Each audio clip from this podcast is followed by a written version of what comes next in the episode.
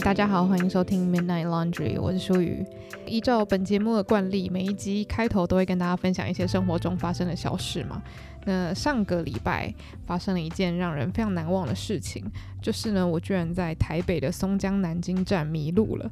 非常非常的可耻。为什么？因为我的高中就在松江南京站，虽然是有一点点多年以前了，不过就是 怎么走去我高中的路线，我还是记得很清楚。然后我非常好的朋友的家也住在松江南京站。那这件事情是怎么发生的呢？就是。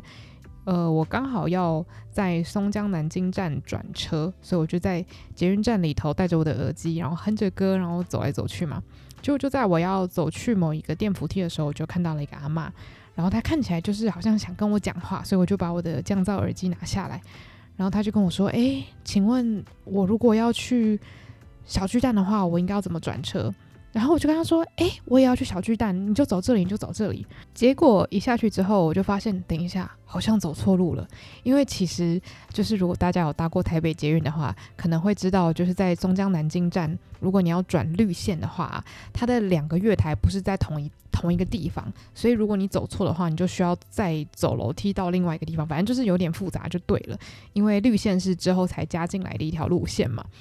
然后我就发现有一个大问题，就是如果是我自己一个人的话，那我就多走几个楼梯，然后反正再回到我该去的那个月台就好了。但是因为婆婆走路不方便嘛，所以呢，我就在那边寻找电梯，反正就是整个人很窘迫。后来有另外一个很好的阿姨也加入我们的行列，结果我们就一群人在那边就是手忙脚乱的一直指来指去。然后最后我就说没关系没关系，因为我也要去小巨蛋，所以我就带着婆婆就是一步一脚印了，终于找到我们该去的地方。总之，最后是成功的，跟着婆婆一起到了台北小巨蛋站了。只是就觉得超级超级丢脸，因为松江南京站应该也勉强可以算是我第二个家了吧？我居然可以在这个地方滑铁卢，所以就是告诉我们，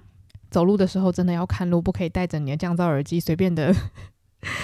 就是没有看路的乱走电扶梯，对，就是跟大家分享这个非常非常糗的小事。然后再来第二个小事呢，就是因为我最近非常非常着迷《伯杰顿家族》第二季嘛，然后我甚至就我现在其实就正在重看第二季。然后我这次重看的目的就是我想要看每一个群演的表情，因为我后来就是入坑了之后，就在 YouTube 上面看到很多粉丝剪辑影片，我就发现说哇，很多场面就是呃，当有一件很好笑的事情发生的时候，其其实每一个演员的表情都有如实反映出那个角色需要有的表情，然后就非常非常的好玩。然后我就觉得，诶，第一次看的时候，我好像比较专注在主线跟主角上面，就没有花这么多的精神去注意，诶，其他可能妈妈、哥哥、姐姐的那些表情。所以这一次呢，我就是很专注的看每一个演员的反应，真的是非常非常的有趣。然后同时，因为我就非常欣赏男主角 Jonathan Bailey 的表现，因为我觉得他在第二季的感情戏就演得很好。除了就是跟女主角的爱情戏之外，他的哭戏就是很惹人怜爱，就是我就觉得哇，哭得真的好可怜，就是很想给他秀秀这样子。然后反正我就很喜欢他，我就开始查说，诶，他有演过什么戏？然后我就发现他有演一部英国影集，在 Netflix 上面有上架，叫做《合租大崩溃》。非常可惜的是，那部影集居然只有六集，可是非常好笑。我昨天看了前三集，我是笑到就是有一点。就是发疯的状态，然后我家人就说很恐怖这样子，但真的真的太幽默了。那如果没有听过这个影集的人的话，他的创作者就是《伦敦生活》的创作者 Phoebe，就是一个非常有才华的女性。所以如果你喜欢《伦敦生活》的话，我相信你一定也会觉得《合租大崩溃》很好看。对，就是在这边先偷偷推荐给大家。就如果大家喜欢这种英式喜剧的话，那今天要跟大家讨论的主题呢，就是莎莉鲁尼的。正常人，他的中文译名有够难念的，很容易就是大舌头诶，反正他就是鼎鼎大名的爱尔兰作家 Sally Rooney。那他的小说《正常人》啊、聊天记录啊，还有他最新的《Beautiful World Where Are You》，都在文学界掀起了一阵阵的旋风嘛。甚至莎莉鲁尼自己的编辑呢，就称他为 Salinger for the Snapchat Generation。那言下之意就是他是现今的那个麦田捕手的作者嘛，所以他就是一个新世代的沙林杰，然后把青少年的愤怒给说出来。不过很可惜的是，我自己没有看过麦田捕手，所以如果有一天我看过麦田捕手的话，是可以来判断一下他是不是真的是他们所谓的 Salinger for the Snapchat Generation 这样子。那今天我会想要选《正常人》这本书来聊，也是因为我一直觉得莎莉·鲁尼她的作品，因为我刚好三本都看过了，我就觉得她的作品让我有一些很神奇的感觉，其实会让我联想到，呃，我节目第一集聊到的《当宅男遇上珍奥斯汀》的感觉，就是像那本书的。所谓的宅男就是作者，他原本对于珍奥斯汀是很不理解，然后在读珍奥斯汀的书的时候，也有很多奇怪、更不舒服的感受。但是他就是循着这些不舒服的感受去探讨，说，诶，珍奥斯汀想要透过他的文字表达出什么样的哲学跟讯息？他在书里学到的那些事情，也在他的真实生活中给他很多的帮助。大家有兴趣可以去听本节目的第一集，这样子。那 Sally Rooney 的小说，我自己在读的时候，也是常常会觉得说，诶，为什么会有这样子的角色？我好不懂为什么他会这么做，但同时我又觉得他的文笔非常的好，所以我还是津津有味的读了下去。那种种这些很矛盾的情感，就让我想要可能在今天这一集还有未来可能的集数，去探讨 Sally Rooney 他的小说到底在处理什么样子的议题，跟可以诱发出什么样的情绪。那当然我必须要说，每一个人读书的想法都一定是不一样的，所以也许。我所阐述的东西你没有连接，这也是 OK 的。那其实这也带到我在一开始想要跟大家聊的事情，就是在录今天这一集之前呢，我有去 Google Scholar 找一些评论 Sally Rooney 小说的论文啊，或者是文章这样子，因为我就是想要看看其他人对于他小说的主题有什么样子的看法，然后在阅读那些。评论论文跟文章的时候，我就仿佛回到了我的大学时期，因为我自己是读英文系的嘛。那英文系最爱做的一件事情就是分析，无论是分析文本啊，我们可能也会分析呃影像啊，或者是。广告啊，电影，反正就是在我们的作业里面有很多这样子的练习。那其实当然，这个练习我觉得对于我未来的生活或者是在思考上面是有很多的帮助的。但与此同时，其实也会有一个很好玩的现象，就是我们同学之间都会戏称说，诶，常常在分析的时候，我们都是无中生有的王者。这个大家平常在高中，你知道要写作文的时候，可能也会有类似的概念。就是今天你拿到一个题目，你可能平常就是真的这辈子没有想过某个问题，可是你看到了那个作文题目的时候呢，你还是可以就是哇妙笔生花，写出一行又一行非常有道理的东西。其实有的时候在分析文本啊，我们也会有这种感觉。就有的时候我们可能要分析某一个广告，哇，每一帧每一帧的影像，我们都可以说，哇，这个颜色可能代表了什么？哦，它可能有什么样的暗喻，然后跟这个。产品做什么连接啊？或者是我们在看小说的时候啊，主角住的房子，他身上穿的衣服，他说话的语气，全部都是可以拿来分析的符码。那其实很多时候，真的在这个分析的过程中，你会很仔细的去阅读文本、看影像。那你的确可以发现，可能你在第一次阅读没有发现的东西，甚至你会发现，哇，这个东西比你想象的更有深度。但其实也会有另外一个声音在质问说，诶，那。现在我的这个分析到底是我自己无中生有的讯息呢，还是作者真的有这个想法？那又或者我们也可以去想说，诶，是不是作者已死？他写了这个东西，我去解读，那我解读出来的东西，它就是有意义的。这个东西我目前还在自我挣扎中啊，我不太确定答案会是什么。不过大家如果有类似的想法的话，也欢迎跟我分享。因为我觉得，其实在这个社群时代，大家常常会分享自己的想法，或者是读后感，或者是电影的观后感。那其实很多时候，我们都在做很多分析呢。这些分析大部分可能会来自于我们所受的教育，我们的生活经验。那其实每个人分析出来的东西，可能都差非常多。我们要怎么在吸收的同时，去判断哪一些东西是我们真心相信的？我觉得这个是在网络时代。生活的时候会比较难去做到一件事情，所以未来也希望大家可以跟我分享你们自己的经验这样子。那在阅读这些文献的过程中呢，我就发现哇，他不愧是这个时代非常有影响力的作家，真的有非常非常多的资料。那我自己真的读得津津有味，而且我就发现其实 Sally Rooney 他有很明确的说过，他的小说呢就像是十九世纪的小说穿着二十一世纪的外衣，应该是说穿着现代的外衣啦。那我觉得他给他自己的这个形容非常非常的有趣，因为在我一开始读他的小说的时候，其实我并没有这样子的感觉。但我觉得也许是我对他书的期待有被影集给影响，所以我一直在想说，我要看一个很现代的故事，我要看一个很现代的 “quote unquote” 爱情故事，所以。我在吸收这些东西的时候，我会一直去想说，好，它跟爱有什么挂钩？它跟自我成长有什么挂钩？我不会去想到，诶，它也许跟十九世纪我非常喜爱阅读的珍奥斯汀可能是有非常强烈的连接的。所以在阅读这些文献的时候，其实我也发现，哇，他们帮助我连接了很多我过去知道的东西，所以其实是让我非常惊喜的一件事情。那正常人这一本书呢，它其实很简单，它讲的就是两位。高中同学，他们在高中的时期就已经对彼此有一些恋爱的感觉。呢，因为他们自身的背景跟个性的关系，他们就是有点在爱中伤害彼此，但是又完成了彼此。那他们后来又进入了同一间大学。在大学里面，他们的人生又跟高中有了天翻地覆的转变。简单来说，女主角她家庭的背景就是比较有钱、比较富有，但是她家人的关系是非常非常有毒的，所以这个有毒的家庭关系也影响到她对自己的看法，还有她对得到爱的看法。那男主角相反来说是一个在高中里面非常讨喜的男孩，然后人见人爱，朋友非常多，可是他家里很贫困。妈妈是女主角家里面的帮佣这样子。那进到大学之后，两个人的生活转变就在于，因为女主角她是在社经地位比较高的家庭成长的嘛，那她在大学就找到了属于她的一片天地，可以说她在社交上面就是开了外挂这样子。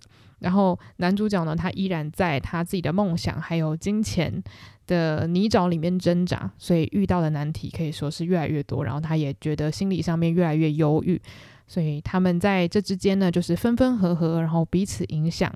然后最后也算是有一个可能算是比较开放性的结局吧。大家有兴趣没有看过的话，真的很推荐可以去看看，然后跟我分享一下你自己的读后感。那其实我在读 Sally Rooney 小说的时候，我发现他的书中都有一个共通点，就是里面的人他们都很不快乐。那不快乐的方式有千千百百种，可能是他的背景使他不快乐，也有可能是在对话的过程中因为沟通不良而不快乐，或者是想要的东西得不到，或者是总是自我怀疑，总是自我诋毁，总是去破坏自己的关系而不快乐。所以在他的书中，我觉得不快乐是我第一印象最深刻的一个主题。所以。如果是针对这本小说的主题的话，我觉得可以先从它的标题看起。这本书叫做《正常人》嘛。那我在读其中一篇文章的时候呢，他用一个很有趣的方式去总结了这本小说的主题。他写说：“Normal people narrates the love that blossoms between a rich girl and a poor boy. He has friends, she does not. Each lacks a currency required to be normal.” 那后面其实还有一整句啊，不过因为有点长，所以就先念这一段。那简单来说就是。有钱女孩爱上没钱男孩，诶，就是铁达尼号公式嘛。然后后面他写说，男生有朋友，女生没有，他们两个都各自缺失了在现代生活里面被认为是正常的一个要素。所以男主角是拥有良好的社交关系，然后女主角她是拥有庞大的资产，但是她没有办法好好的学会去爱人跟被爱。那我觉得这个设定它就是悲伤中带着甜蜜嘛。那为什么我们悲伤？因为我们想要的东西，在这个社会里面要立足最重要的东西我们没有。那男主角他没有的是金钱，女主角她没有的是爱的能力嘛。那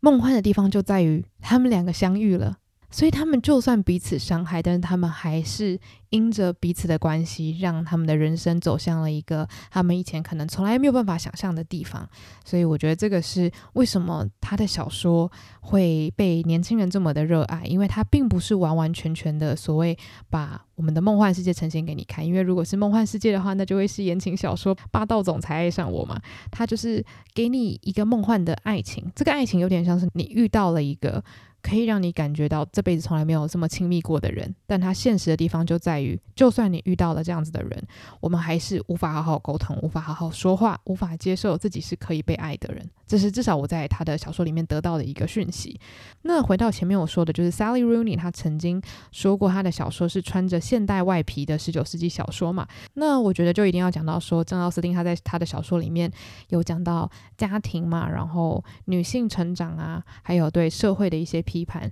那其实这些主题都有在 Sally Rooney 的小说里面出现嘛。虽然说你也可以声称说很多小说都有处理这样的主题啦。不过既然 Sally Rooney 都说他自己的小说主题是有被十九世纪的小说影响，而且他自己有说有被《艾玛》这本书影响，那我们就姑且根据这个基石去讨论。那如果要我自己归纳 Sally Rooney 跟珍·奥斯汀的小说有何相同的话，我会觉得是他都透过关系来阐述他们想要讲的哲学，在。珍·奥斯汀的小说里面，还有在 Sally Rooney 的小说里面，你绝对会看到的一个主题就是人与人之间的关系，不只是男女、女女，还有家庭。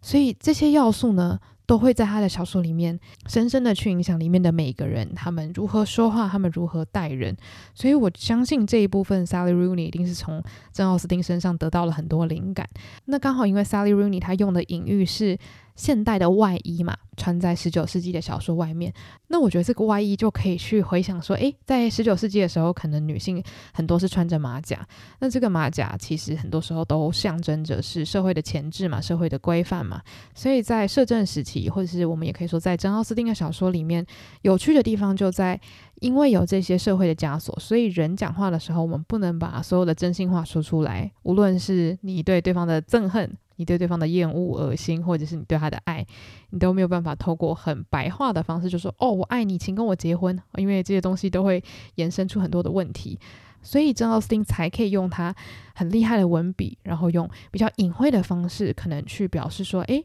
这个角色他这句话的言下之意是什么？”那回到 Sally Rooney 的小说，既然在二十一世纪的现在，我在社会枷锁方面没有这么多的前置了嘛，在他的小说里面，大部分的人都是什么话都可以讲。没有什么事情是真的不能说出口的嘛？那到底在他的小说里面有什么样子的外衣可能会是勒住我们的呢？以意象来说的话，二十一世纪基本上你什么都能穿，什么都不穿也 OK。那为什么在这些小说里面依然有很多事情在钳制着这些角色们？我个人的想法是，即使把社会的枷锁拿掉了，你依然还是有家庭的创伤。或是你过去所承受的情感创伤，你依然有社交的恐惧。你依然害怕自己是不被爱的，所以你在说话的时候有所保留。那你的保留又会再去影响其他人。所以无论社会怎么样子的去演进，人类都有办法找到把自己困住的一个方式。那甚至我们说，因为 Sally Rooney 她是成长在社群的年代，她也把很多这种社群的元素放到她的小说里面。其实换一个角度来说，我觉得社群它也是某一种枷锁。所以其实我觉得这个类比是蛮有趣的，就是如果我们把衣服当作是枷锁的话，也许在十九世纪，我们有的枷锁是鱼骨架起来的马甲。那二十一世纪的现在，也许钳制我们的东西变得更多样，每一个人拥有的枷锁是不一样的。就像是我们现在穿衣服的方式，也都是各有各的色彩，但是不代表我们是完全自由的，不代表在二十一世纪的我们就自动拥有了知道怎么去爱的通行证。这样讲实在是非常非常的八股，但是就是这样子，这是我目前的一些读后感。这样，那。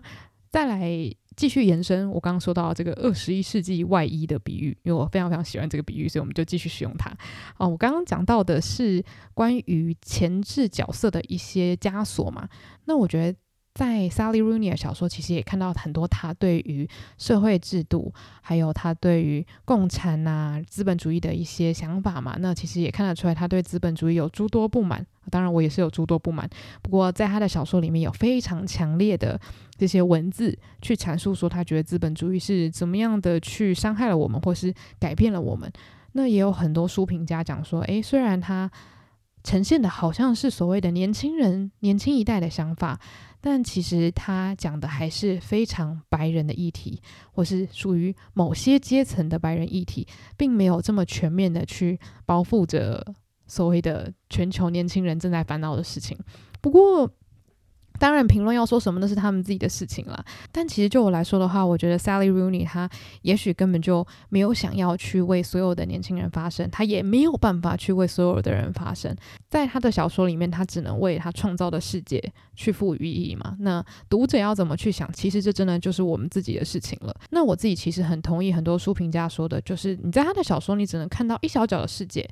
那这些世界里面发生的事情。也许很多可以反映到我们自己有经历过的事，那也许没有。但其实我觉得反过来说，Sally Rooney 小说里面的角色也是这样子，他们想要做的事情非常多，他们想要影响这个世界，或是他们想要透过彼此对话来让制度变得更好，或是反过来说让制度去瓦解，或是透过彼此的交流来知道自己到底是谁。但常常在小说的发展里面，你会发现，无论他们怎么去对话，无论他们怎么去相处，他们得到是越来越多的困惑。其实这个应该可以反映在我真的认为是非常非常多年轻人的生活里面。也许我们关注的议题跟他们是不一样的，但是不觉得因为有社群的关系，你现在盘子里面的东西是多到可以堆成一座山的。因为国际议题这么多，我们现在关注的国际议题，说实在还是一小角。那我们自己生活中要关注的议题也非常多。那有这么多东西摆在你眼前，你又要维持政治正确，同时你也要忠于自我。这两件事情哦，这不是两件事情。你要政治正确、忠于自我，然后又要关注所有你觉得重要的议题的时候，其实你的脑袋没有办法做到这么多事。但是你还是会有那个渴望，你还是会有那个愿景，觉得我需要透过对话，我需要透过。不断的精进自己来成为更好的人，然后再把这样子的好，或是再把这样子的热忱传送到世界的某一个角落，类似啦，就是这样讲起来好像也有一点空泛。不过，就是很多时候你在读 Sally Rooney 小说的时候，你会发现这些角色他们在谈论的事情比他们自己大多了。其实这件事情常常发生在我自己身上，或是我跟朋友之间，我们常常会去讨论一些可能不会立即影响到我们的事情，或是我们根本没有经历过的事情，例如。种族，例如战争，当然这些东西其实离我们是又近又远。但是严格来说，很多事情是我只能用我的脑袋去想象，但是我依然很有热情，我依然很希望我可以身在那个事发之时，然后去参与去解决。但是终究，其实人是有限制的，你能够关注的其实是你自己的情绪，你自己。生活周遭发生的那些小事嘛，就是你真正有掌控权的。当你把你自己的思维分享出去，或是跟别人交流，想要改变这个世界的时候，其实你是不确定你能够做到多少的。那这个心情，我觉得我在 Sally Rooney 的小说是有看到的。所以一方面，尽管我同意书评说的那些他没有做到的事情，但是一方面，我也觉得正是因为他做不到这件事情，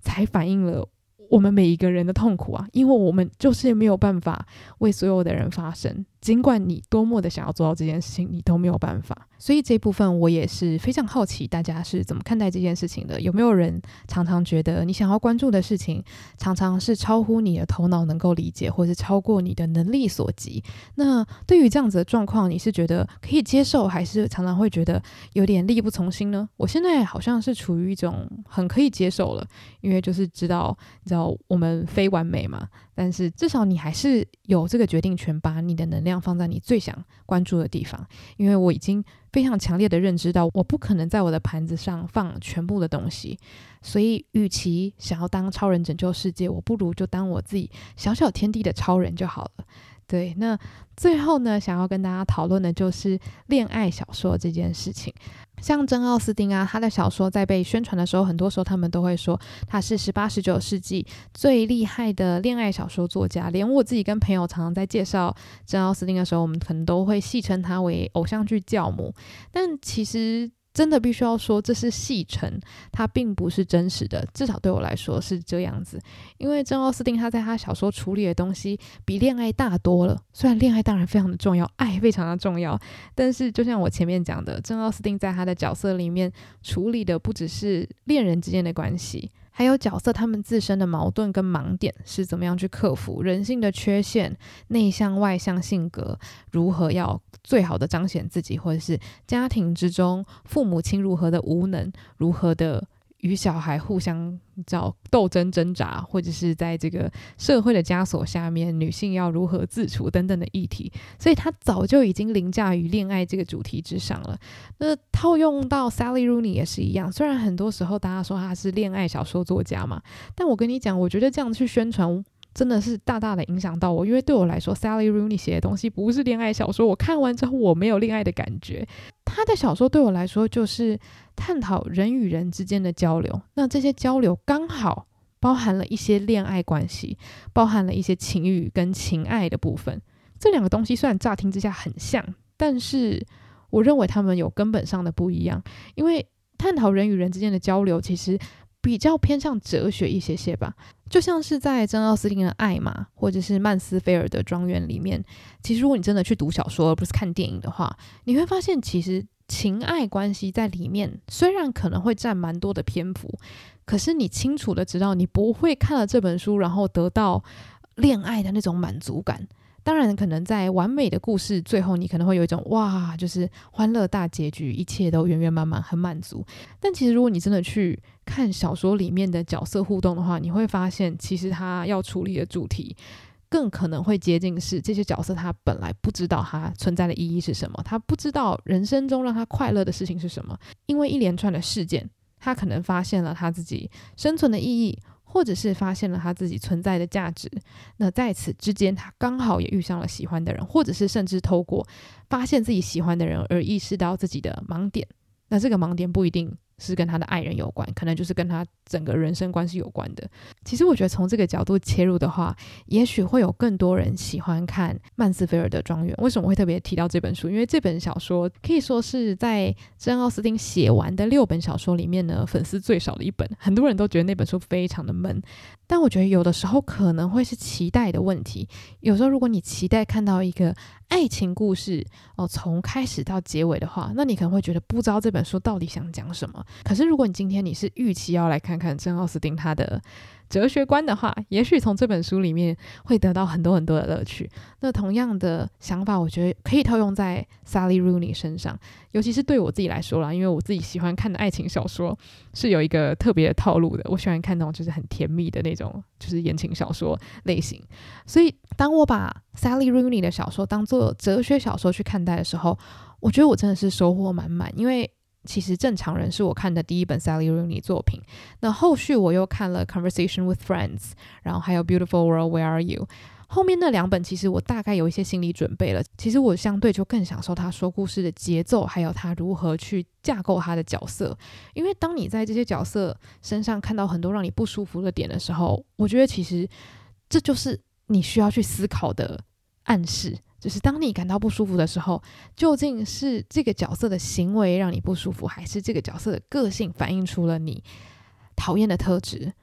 还是说因为这个角色跟你太过相像而你不忍直视？就是我我现在发现那种不舒服的感觉啊，在阅读文学的时候是非常重要的。当然，我觉得另外一个不舒服可能是。当言情小说的角色太油腻的时候，这个时候可能就是真的纯粹的不舒服，就是要把书关起来这样。但如果是其他种不舒服的话，也许他阐述的会比我们想象中多更多的讯息。所以这个阅读的小反思就推荐给大家。如果大家未来在看小说，然后觉得很不舒服的话，也许它反而会让你有更多不可思议的收获。这样，因为其实啊，我觉得在无论是看书或是看电影，